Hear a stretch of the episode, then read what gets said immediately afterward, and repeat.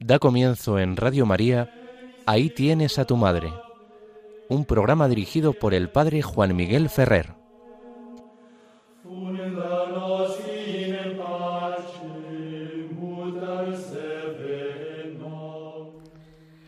Un saludo muy cordial, queridos amigos oyentes de Radio María.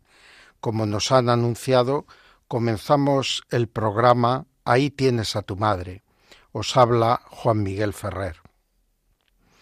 La semana que ha transcurrido ha tenido varias celebraciones especialmente marianas. El pasado día 12 celebrábamos con toda la Iglesia la fiesta del dulce nombre de María. ¿Qué significa celebrar el nombre de la Virgen María? Para comprenderlo tenemos que pensar que para los judíos el nombre era algo así como la presencia y la definición de una persona. Por eso el nombre de Dios es algo que los judíos veneran con tanta exquisitez. Nadie se atrevía a pronunciar el nombre de Dios. Y de hecho de ahí nace el escribir siempre sólo con las consonantes omitiendo las vocales el nombre de Dios para que nadie lo pudiera pronunciar. Y eso como señal de respeto, porque unos labios impuros no podían pronunciar el nombre del santo. En la tradición cristiana se ha conservado el valor del nombre. Por eso Jesús y en los Evangelios vemos que muchas veces pone énfasis en llamar a alguien por su nombre o a veces en cambiarle el nombre a alguien. El cambio de nombre iba a significar la acción de la gracia de Dios en la persona. Así a Simón le va a decir que se llamará a partir de entonces Pedro, porque va a ser piedra que recibirá de la roca que es Cristo la fortaleza para poder ser fundamento de la Iglesia. También en esta línea de pensamiento, enseguida los cristianos valoraron el nombre de la Madre del Redentor, de la Madre de Jesús. El evangelista Lucas, cuando nos va a presentar la anunciación de Jesús, dirá, y la Virgen se llamaba María. Se llamaba María. El nombre de María ha sido analizado y estudiado a lo largo de los siglos por muchos pensadores cristianos que han ido a la exégesis de la lengua hebrea, han ido a intentar descubrir aplicaciones de este nombre en los libros del Antiguo Testamento, María se llamaba también la hermana de Moisés. Pero cuando se ha analizado el nombre de María referido a la Virgen María, a la Madre de Jesús, se ha insistido en que este nombre significa reina y que este nombre significa también lo que podríamos denominar la estrella de la mañana, la aurora de la mañana. Todos estos modos de interpretar el nombre de María valen, eh, tienen fundamento en la realidad histórica y filológica. Pero lo más importante es que el nombre de María hace referencia al designio de Dios sobre la humanidad. de alguna manera el nombre de María contrasta con el de Eva.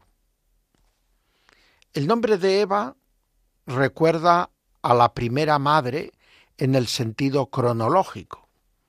Efectivamente, el linaje humano brota y nace de Eva, la madre de los vivientes. Pero por desgracia, como comentan los padres de la Iglesia, Eva nos trajo muy mala vida, porque por su pecado, junto con el de su esposo Adán, nos originaron el drama del pecado original. Y por lo tanto, Eva es una madre que algunos padres de la Iglesia dicen más que madre, madrastra. Por el contrario, María es la que nos trae la salvación y la vida.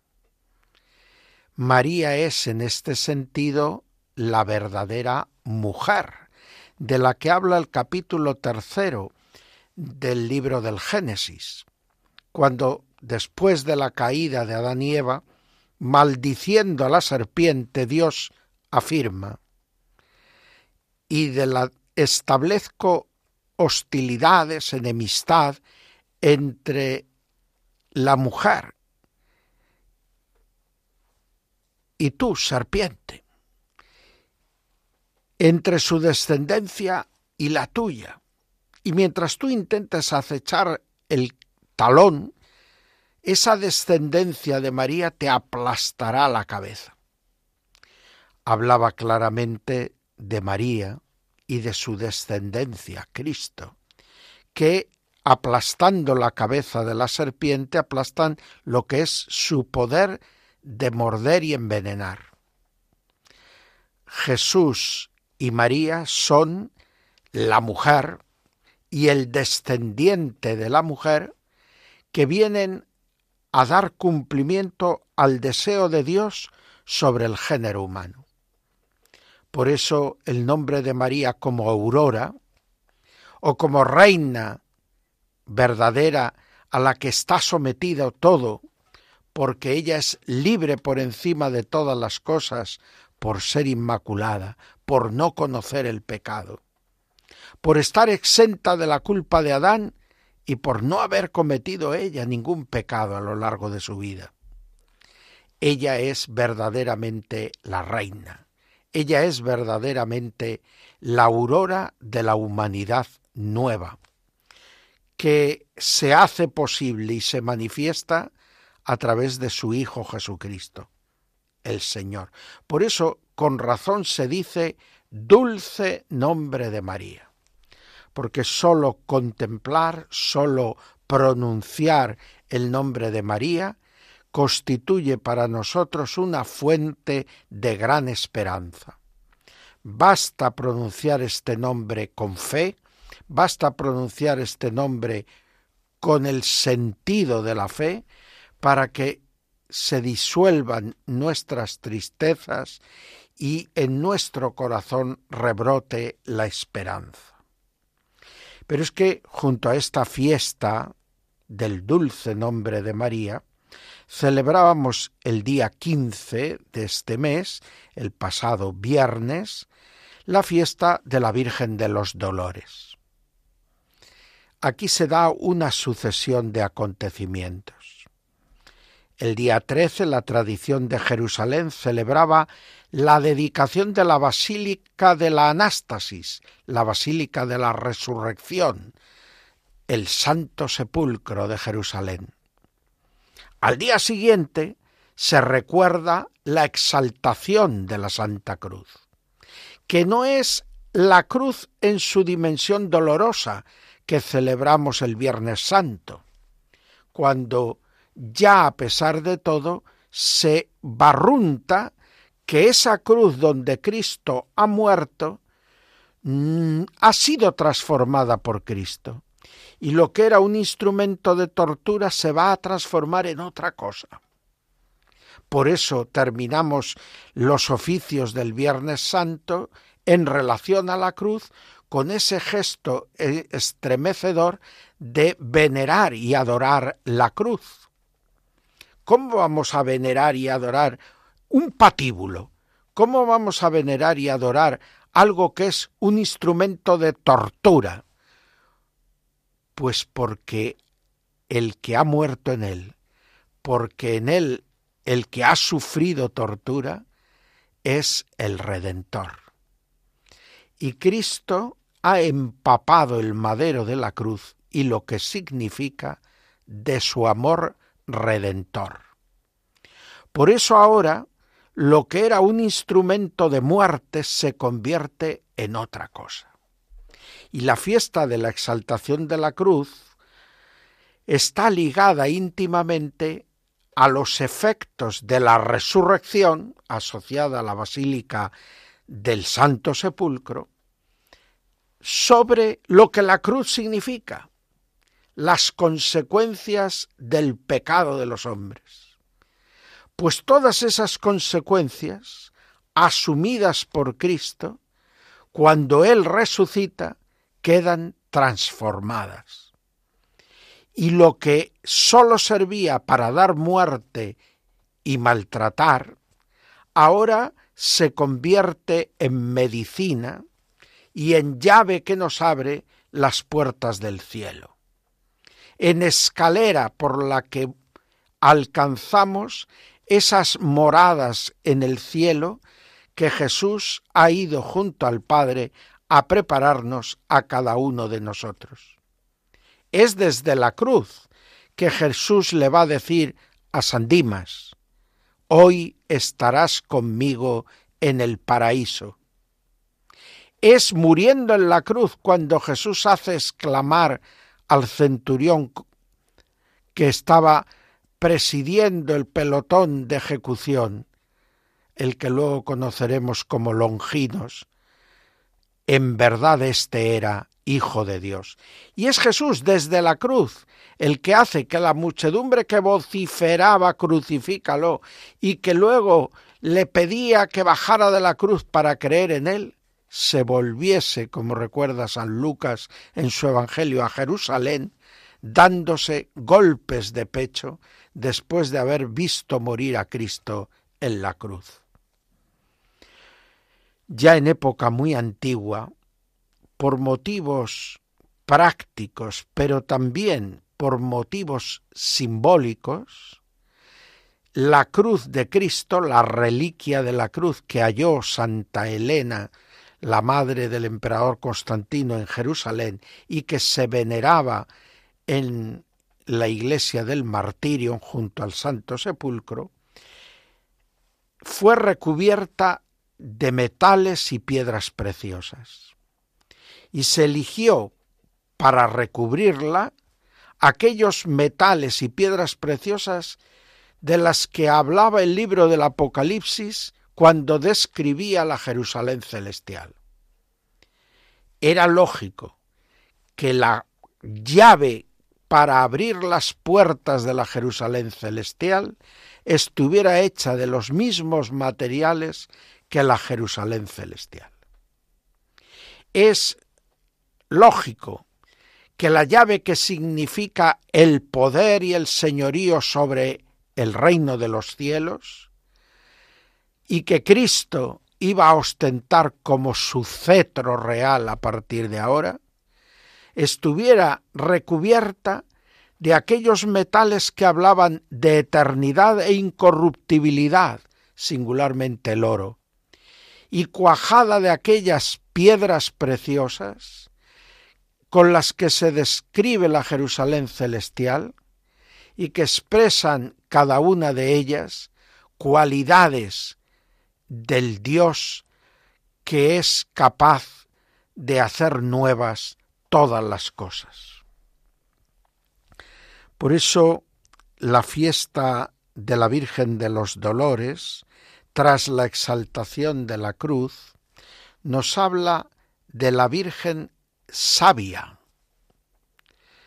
que estando al pie de la cruz sabe recoger todo el amor de Dios que de la cruz brota, sabe recoger toda la enseñanza que sobre el misterio de Dios y del hombre se revela en la cruz. Cuando yo sea elevado de la tierra sobre la tierra, dirá Jesús, atraeré a todos hacia mí. Y María lo sabe, lo aprende. Y esta fiesta de la Virgen de los Dolores, sacada del contexto ahora de la Semana Santa, de las vísperas de la Semana Santa, donde se encontraba durante siglos esta fiesta, viene a insistir en María, maestra de vida espiritual, que nos hace acoger el beneficio de la redención, dejarnos transformar por la gracia de la resurrección de Cristo y poder así descubrir en la fe el sentido nuevo que toda cruz tiene para los que creen en Jesús. Cuando Jesús dijo, el que quiera ser discípulo mío, cargue con su cruz cada día y me siga, según la versión de San Lucas, no estaba diciendo vais a tener que vivir amargados, fastidiados, cargados de sufrimientos, aunque todo eso está ahí en la realidad de la vida humana. Pero lo que Jesús está diciendo es algo nuevo, y es que tenéis que llevar esa vuestra cruz, pero unida a la cruz de Cristo. Y es el que va a hacer posible que vuestra cruz sea llevadera, como lo es su yugo. Mi yugo es llevadero, mi carga ligera. Claro, porque las lleva fundamentalmente Él, y llevando Él su cruz, lleva el peso fundamental de la de cada uno de nosotros. Y nosotros somos asociados a Jesús como aquel hombre que volvía de su campo de trabajar y al que agarraron los soldados romanos para que le ayudase a Jesús a llevar la cruz hasta el Calvario. En aquel caso parecía que era él el que le ayudaba a Jesús. Pero bien se lo hizo comprender Cristo, que era Él, Jesús, el que verdaderamente, afrontando la pasión y la muerte en la cruz, estaba cargando con nuestras cruces y dándonos la posibilidad de llevarlas con Él para hacerlas fecundas como la suya.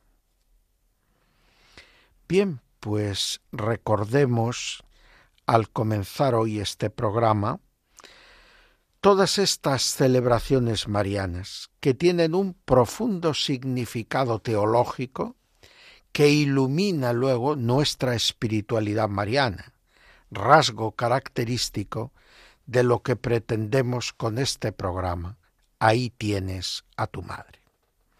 Y ahora mientras escuchamos un ave verum cantado por el coro de seminaristas del Seminario Menor de Toledo, vamos a pedirle a Dios por intercesión de la Virgen María, saber afrontar con fe, esperanza y caridad el dolor y el sufrimiento en nuestra vida. Y recordamos para aliviar el dolor y el sufrimiento a tantos hombres y mujeres que hoy en nuestro mundo padecen sufrimientos terribles y están pasando por momentos de gran tribulación.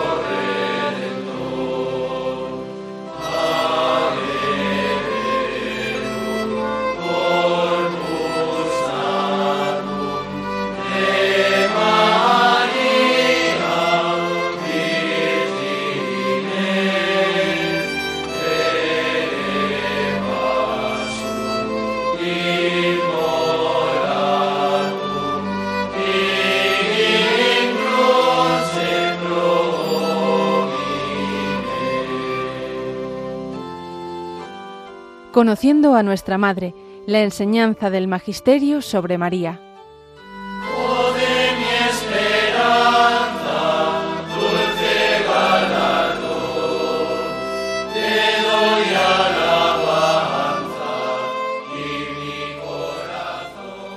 Seguimos adelante en las ondas de Radio María con el programa Ahí tienes a tu madre. Y entramos, como se nos ha anunciado, en el apartado que titulamos Conociendo a nuestra Madre. Y en particular vamos a intentar conocer a nuestra Madre, la Virgen María, con las fuentes de la teología, acercándonos ahora un día más a la enseñanza del magisterio de la Iglesia Católica sobre María.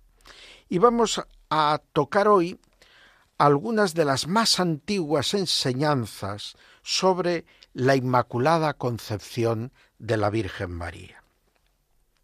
Nos dirá el padre Justo Collantes, en la introducción a este dogma mariano en su libro Fe de la Iglesia Católica, que ya desde el siglo II se orientó la reflexión de la Iglesia en dos direcciones bien marcadas por la Sagrada Escritura, que contenían implícitamente el dogma mariano de la Inmaculada Concepción. Primero fue la asociación María Nueva Eva a la obra restauradora de Cristo Nuevo Adán. Más tarde, a partir del siglo IV, y sin abandonar el primer tema, se cultivó el tema de María como la llena de gracia. A partir del siglo V se dan los primeros pasos de explicitación de esta verdad que ya se contenía de un modo implícito en la fe de la Iglesia.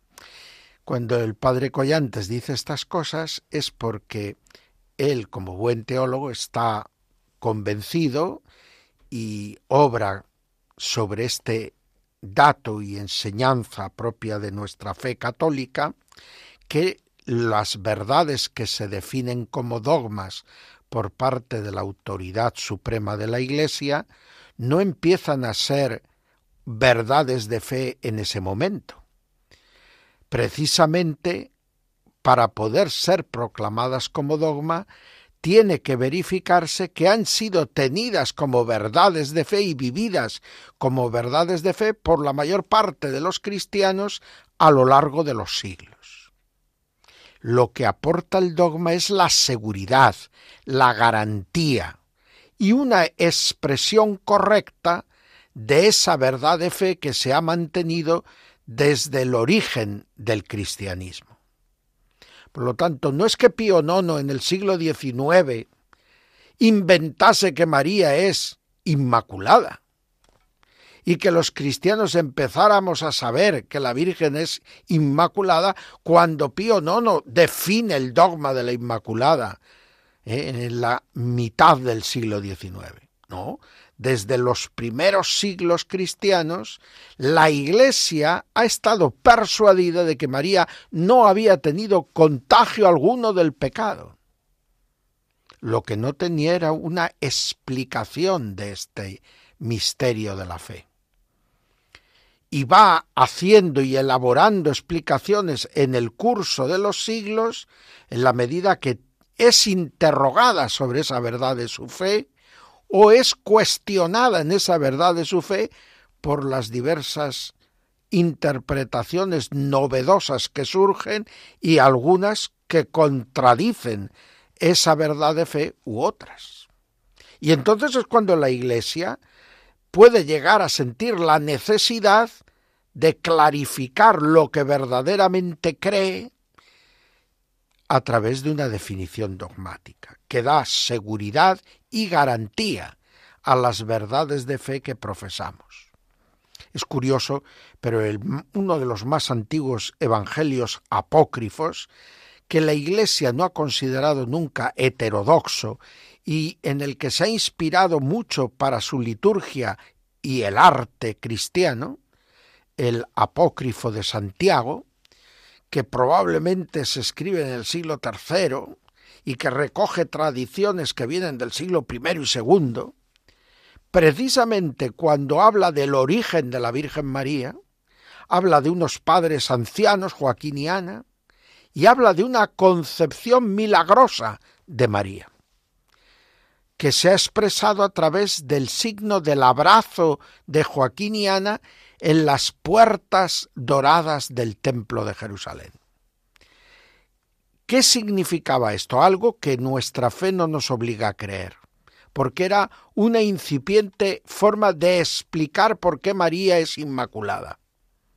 Y era que no había nacido por comercio carnal entre sus padres, sino por un milagro de Dios que hizo que su madre concibiera cuando encontrándose con su padre ante la puerta dorada del templo donde Dios les había citado a través de sus ángeles, la madre de la Virgen Santana quedó encinta, quedó en estado.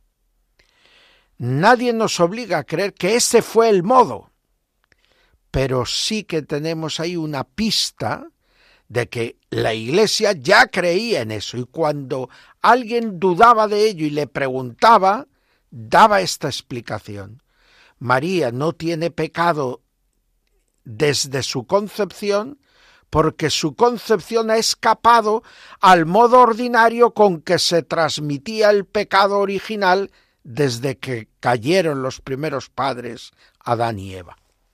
Sacando a María de esa vía ordinaria de la concepción, se afirmaba la fe en su inmaculada concepción. Por lo tanto, la liturgia, la oración, las tradiciones populares, habían precedido y habían buscado explicaciones a esta verdad de la fe que todavía no disfrutaba de una fórmula que con precisión expresara lo que verdaderamente siempre ha creído la Iglesia Católica. Sigue el padre Justo López Collantes. A partir del siglo V se dan los primeros pasos de una explicitación de esta verdad que ya se contenía de un modo implícito en la fe de la Iglesia. San Máximo de Turín habla de gracia original, otros de María hecha de barro puro e inmaculado, dotada con el don de la primera creación de parte de Dios, como si la concepción de María fuera una vuelta a la creación de Adán y Eva antes del pecado. A finales del siglo VII o comienzos del VIII se establece en Oriente la fiesta de la Concepción de María, fiesta que en los siglos posteriores pasó a Irlanda, Inglaterra, Francia, Bélgica, España y Alemania, gradualmente. Son las islas británicas las primeras en Occidente que se convierten en paladines de la doctrina inmaculista. Vino después el periodo de las controversias, necesarias para el esclarecimiento de la doctrina y la conciliación del privilegio de María con el dogma de la universalidad de la redención, y éstas se dan desde el siglo XII al XIV, le pillan de lleno a Santo Tomás de Aquino. Algunos se maravillan que Santo Tomás de Aquino no estuviera de acuerdo con la doctrina de la Inmaculada Concepción de María. Bueno, pues lo que le pasa a Santo Tomás y en general a la escuela dominicana de esos siglos medievales, desde el origen de la orden hasta esa época de, de la plenitud de la escolástica, es que no ven claro cómo explicar esa Inmaculada Concepción de María, dado que hay que conciliar la Inmaculada Concepción de María y la redención universal por parte de Cristo. Y claro, como Cristo nace de María, y la obra redentora de Cristo viene después cronológicamente de la concepción de María, pues parece que ellos no veían un modo claro de explicar cómo María va a estar libre del pecado que Cristo su Hijo viene a perdonar. Quedaría ella perdonada de otra manera, quedaría ella perdonada por otra gracia. Pues ese era el problema que había que resolver. Y eso lo hizo sobre todo la escuela franciscana. Hasta tal punto se había afianzado en el siglo XV la creencia en la concepción inmaculada de María, que el concilio de Basilea creyó poder definir, como lo hizo en la sesión 17, en el año 1439, el misterio de la Inmaculada Concepción. Pero esta definición, sin embargo, era inválida, pues desde 1437 no podía considerarse ya como un concilio legítimo, porque se había enfrentado al Papa. Y el concilio no puede enfrentarse al Papa. Eso hizo que la doctrina inmaculista tuviera que seguir esperando para encontrar una, una formalización específica adecuada. El Papa Sisto IV, al aprobar el oficio y la misa de la Inmaculada, compuesto por Leonardo Nogarolis, un franciscano, para la liturgia de la Iglesia romana, ya estaba utilizando un lenguaje que luego retomaría siglos después Pío IX para definir el dogma. Del mismo modo, Alejandro VII precisa el objeto de la fiesta con las palabras que preludian la definición dogmática que realizaría, ya digo, siglos más tarde, Pío IX. Bueno, pues vamos a ver un primer documento del magisterio donde ya se habla de esta verdad de la fe y se intenta preservarla de los ataques de los que no la saben explicar o se oponen a ella. Me refiero a la Constitución de Sisto IV, Cumpra Excelsa, de 1477. De la autenticidad de esta bula no puede dudarse. Sisto IV, ferviente y convencido devoto del misterio de la Inmaculada Concepción de María, no quiso tocar el tema de un modo directo, al principio de su pontificado. Pero las discusiones acaloradas llegaron también a Italia con la ardorosa palabra y erudición del dominico Vicente Bandelli, acérrimo impugnador de la pía creencia de la Inmaculada Concepción de María desde el primer instante de su ser. El mismo Sisto IV convocó una disputa pública entre Bandelli y el ministro general de los franciscanos, Francisco Insuber, celebrada a principios del 1477 en presencia del Papa. La brillantez de la disputa y la solidez de los argumentos movieron a Nogarolis a componer el oficio y misa de la Inmaculada liturgia que aprobó gustoso el pontífice después de detenido examen mediante la bula Cumpra Excelsa, que ahora vamos a leer. Dirá el Papa en esta bula, cuando, indagando con devota consideración, escudriñamos las excelsas prerrogativas de los méritos con que la Reina del Cielo, la gloriosa Virgen Madre de Dios, elevada a las alturas celestes, brilla entre los astros como estrella de la mañana, juzgamos que es cosa digna, más aún obligado, invitar a todos los fieles cristianos, con indulgencias y remisión de los pecados, a que den gracias y, y alabanzas a Dios Todopoderoso por la admirable concepción de la Virgen Inmaculada. Admirable concepción de la Virgen Inmaculada.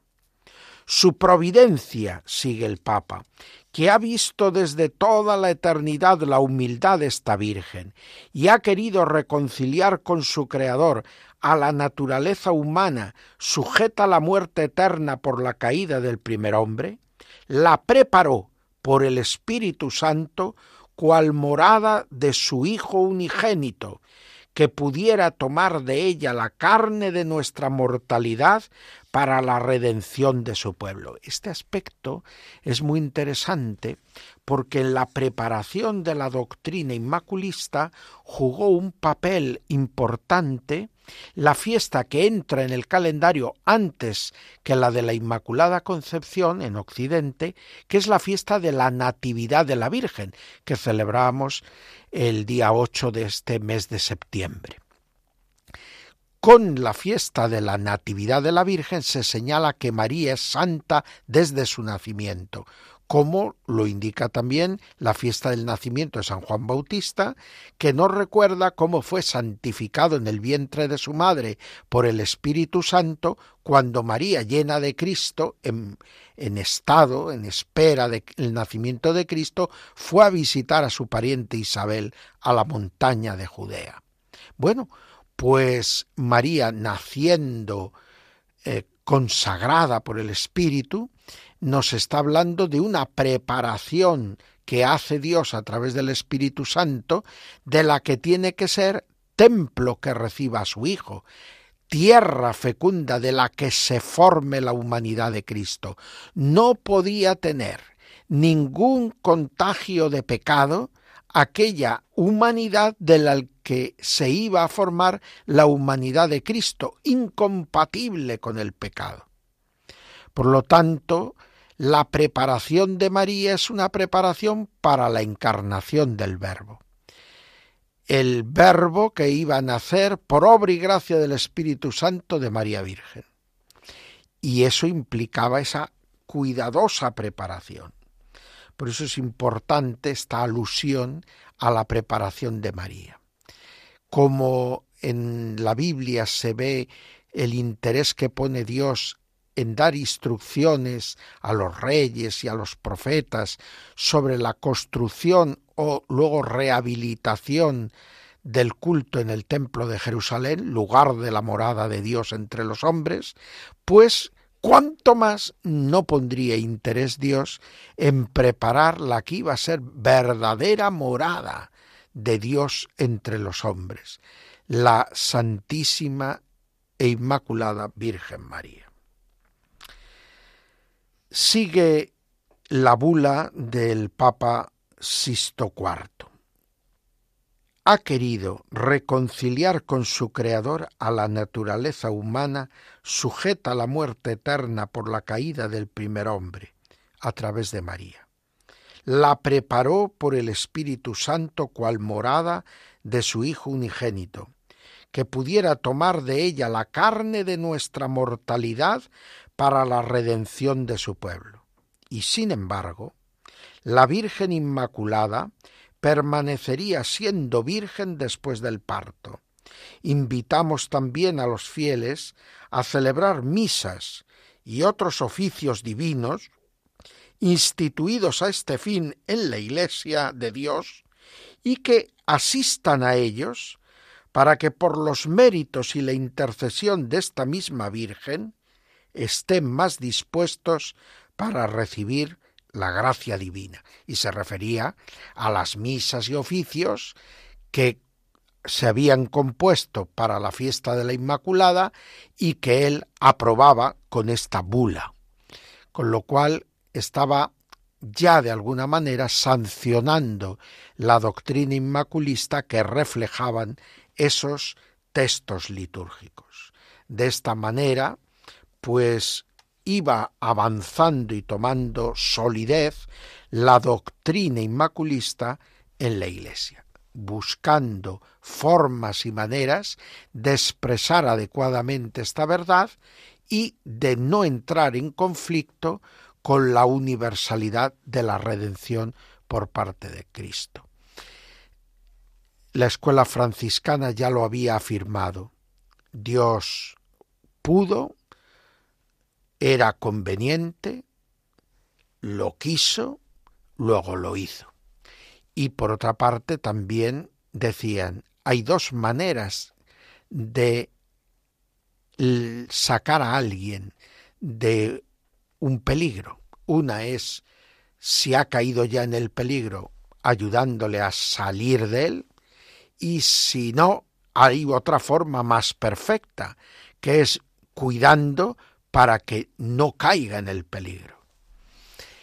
Y lo que afirmaba la escuela franciscana era que Dios, en atención a los méritos de Cristo, es decir, que en función de los méritos de Cristo, pero ante premisa mérita, antes de que esos méritos fueran ganados, pero sabiendo Dios Padre que Cristo los iba a ganar en favor nuestro, pues preservó a la madre del pecado original. La evitó tener que caer en el pecado original, tener que soportar la herencia del pecado original.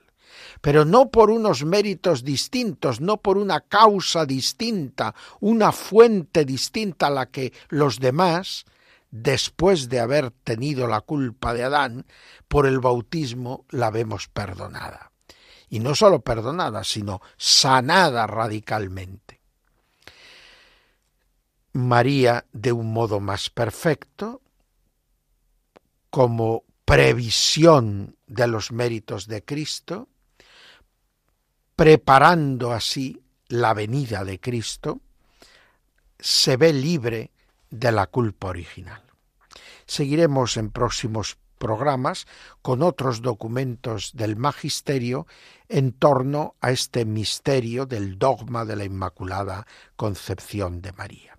Y ahora mientras vamos a escuchar en el mismo coro del Seminario Menor de Toledo un gustate et videte, el salmo que canta la dulzura de Dios. Pues hemos visto estas maravillas que ha hecho en la Virgen Madre de Jesús, pues vamos ahora nosotros a meditar y a orar con ese canto y a pedir verdadera detestación del pecado, todos los que un día por la misericordia de Dios recibimos el perdón del pecado original y de los pecados que hubiéramos cometido antes del bautismo con el sacramento de la regeneración.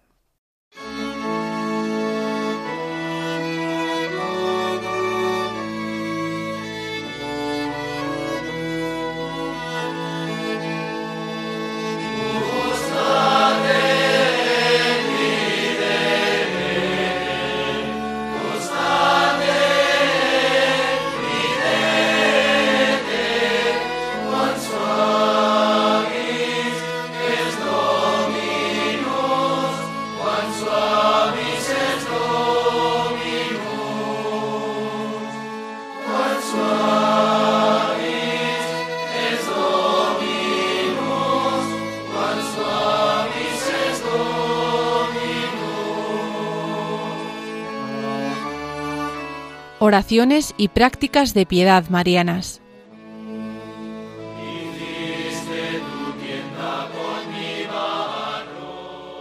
Nos llega ahora el momento en nuestro programa Ahí tienes a tu madre, que realizamos cada 15 días en la tarde del domingo, desde las 5 a las 6 de la tarde, pues nos toca entrar en el apartado oraciones y prácticas de piedad mariana. Y quería hoy referirme por la proximidad de los acontecimientos litúrgicos a una práctica de piedad mariana ligada a la celebración de la Virgen de los Dolores. Me refiero a los siete dolores de la Virgen María. El anciano Simeón ya le había anunciado a María, y a ti una espada de dolor te traspasará el alma. Pero la piedad cristiana ha visto esa espada convertida en siete afiladas cuchillas y ha ido buscando a lo largo de la vida de la Virgen María junto a Jesús siete momentos de dolor, compartidos entre la Madre y el Hijo, sufridos por la Virgen María. La piedad cristiana aquí eh, juega con el valor que en la tradición bíblica tiene el número siete, que es el número de plenitud, que expresa la totalidad de las cosas. Y de alguna manera quiere ver en los siete dolores de María reflejados todos los dolores y sufrimientos de la vida humana. María, a pesar de ser inmaculada, María a pesar de ser la madre de Dios, María a pesar de ser madre y virgen, pues María conoció el sufrimiento. Como su Hijo, siendo el mismo verbo de Dios hecho hombre, en su humanidad, a través de su humanidad, conoció el dolor físico y el sufrimiento espiritual. Las cosas que más molestan y aterran a los seres humanos, a todos nos resulta especialmente como contrario a nuestra naturaleza tener que padecer dolores y sufrimientos. Cuando vemos que nos viene un dolor o cuando nos está acosando un dolor o un sufrimiento, estamos como inquietos, como deseando que eso se acabe, como deseando que termine y, muchas veces dirigimos nuestras oraciones a Dios pidiendo aparta de mí este cáliz. Lo hizo el mismo Jesús en la oración en el huerto de los olivos. Pero la diferencia de Jesús con respecto a nosotros es que él enseguida añadió, pero no se haga mi voluntad, Padre, sino la tuya. Y en el caso de la Virgen María, vemos algo parecido. Porque igual que ante las palabras de la Anunciación, María respondió, He aquí la esclava del Señor, hágase en mí según tu palabra, María no dejó de decir esto mismo a lo largo de toda su vida. Y esas siete espadas de dolor que atraviesan esos siete puñales que se clavan en su corazón, representan todas esas veces que María, ante los sufrimientos y ante los dolores, decía, aquí está la esclava del Señor, hágase en mí según tu palabra. Y ahora la palabra no era la del ángel, era la del anciano Simeón, cuando le había profetizado, y a ti una espada de dolor te traspasará el alma. Pero, evidentemente, María soporta ese dolor, María lleva ese sufrimiento y está pronta a ayudarnos a llevar los nuestros porque ha aprendido de su Hijo Jesús. Esa Virgen que contemplaba todo lo que hacía y decía su Hijo, lo guardaba en su corazón y lo iba, dicen los padres de la Iglesia, rumiando, la rumiacio espiritual que hacía la Virgen María recordaba y daba vueltas a esos acontecimientos, a esas palabras de su hijo, y de ellas sacaba la luz y la fuerza para su vida. La práctica de devoción mariana de los siete dolores de la Virgen María nos ayuda a conocer los dolores de María, a unirnos a los dolores de María, pero sobre todo nos ayuda a aprender de ella a vivir nuestros siete dolores, a saber nosotros acordarnos de la bondad y misericordia de Dios en medio de nuestros dolores. Hay quien cuando sufre o padece se revela contra Dios. Pero recordad a los dos ladrones que estaban junto a la cruz de Jesús. Antes hemos evocado a Dimas, el llamado buen ladrón, bueno, bueno a partir de este momento, antes menudo pájaro, como su compañero, el llamado Cestas. Pero Cestas se quedó ciego hasta el final. Ciego no me refiero físicamente, ciego de no querer comprender la gracia de Dios que se le estaba ofreciendo en el momento postrero de su vida se encerró en su pecado y lanzaba contra Cristo la rabia y la ira que tenía por la muerte cruel que le estaban dando sus verdugos por los crímenes que había cometido. Por el contrario, Dimas no se fija en sí mismo ni en sus verdugos, ni en la incorrecta e insuficiente justicia de los hombres en este mundo sino que se fija en Jesús. Y por eso puede decir, cállate a su compañero. Pero no te das cuenta que nosotros estamos aquí por lo que hemos hecho, mientras que éste no ha hecho nada malo. No te das cuenta que éste no está aquí por sus crímenes, sino por los tuyos y los míos y los de toda la humanidad. La mirada del buen ladrón a Jesús crucificado es la que tenía María clavada en su Hijo desde los pies de la cruz y que nos quiere enseñar a cada uno de nosotros. Porque ella quiere que como Dimas aprendamos la lección de la cruz. Y en lugar de maldecir a Dios por nuestras cruces, aprovechemos la ocasión para decirle, acuérdate de mí cuando llegues a tu reino, porque evidentemente Cristo reina en la cruz. Y el reinado que Cristo establece en la cruz, ese reinado es el que nos abre a nosotros las puertas del reino de Dios para que podamos gozar de él por toda la eternidad. Pues vamos ahora a escuchar nuevamente un canto, en este caso el Miserere mei, Señor, ten piedad de mí. Mientras rezamos por las víctimas de la dana que ha asolado tantas regiones de España, provocando tanto dolor, y también recordando otros desastres naturales que han provocado también multitud de daños en lugares no muy lejanos a nosotros, el terremoto en Marruecos, por ejemplo, o las inundaciones terribles también en Libia. Y vamos a, unidos a todos los que en el mundo sufren, pues a poner sus dolores y sufrimientos en la presencia de Dios y a pedirle para todos ellos la gracia de sentir su mano que sostiene y cauteriza las heridas del corazón en medio de sus dolores.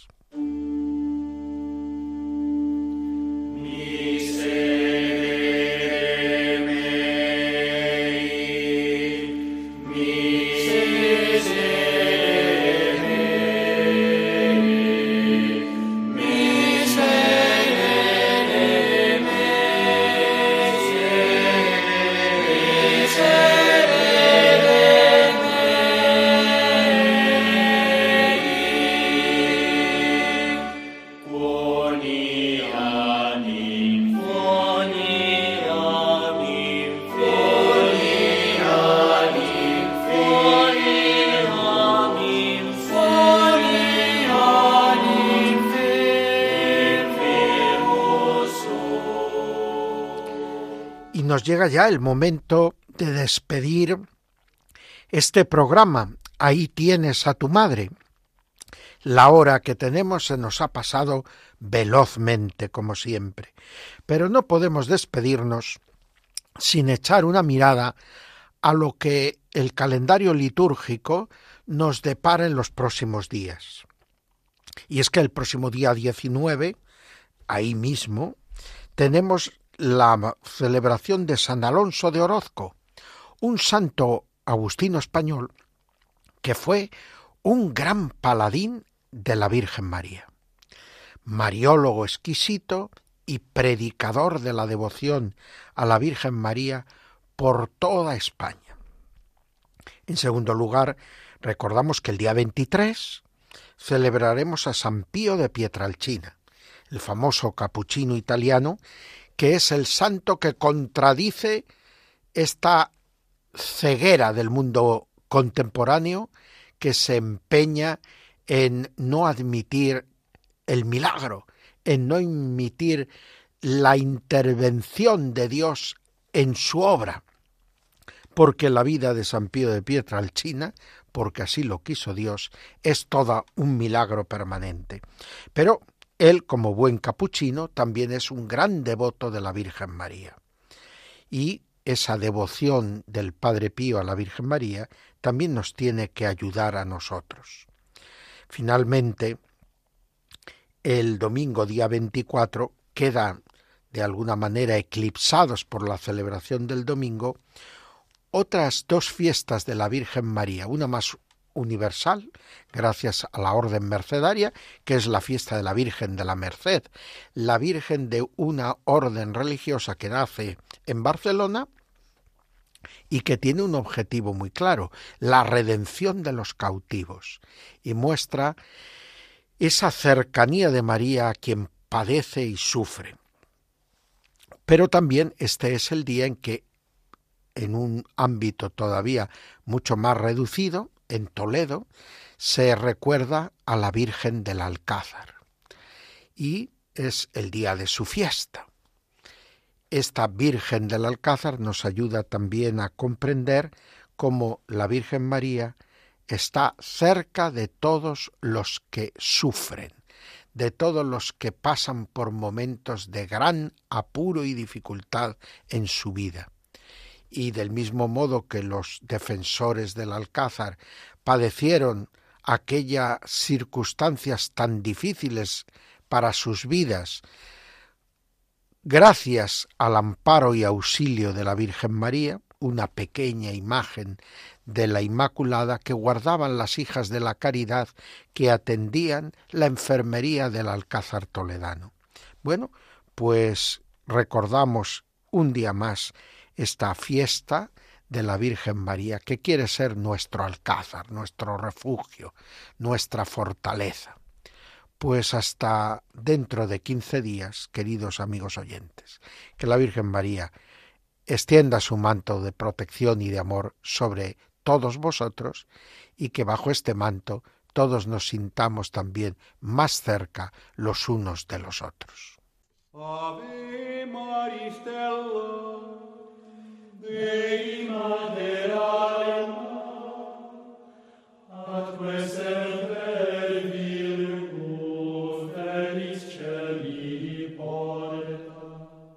Acaban de escuchar Ahí tienes a tu madre, un programa dirigido por el padre Juan Miguel Ferrer.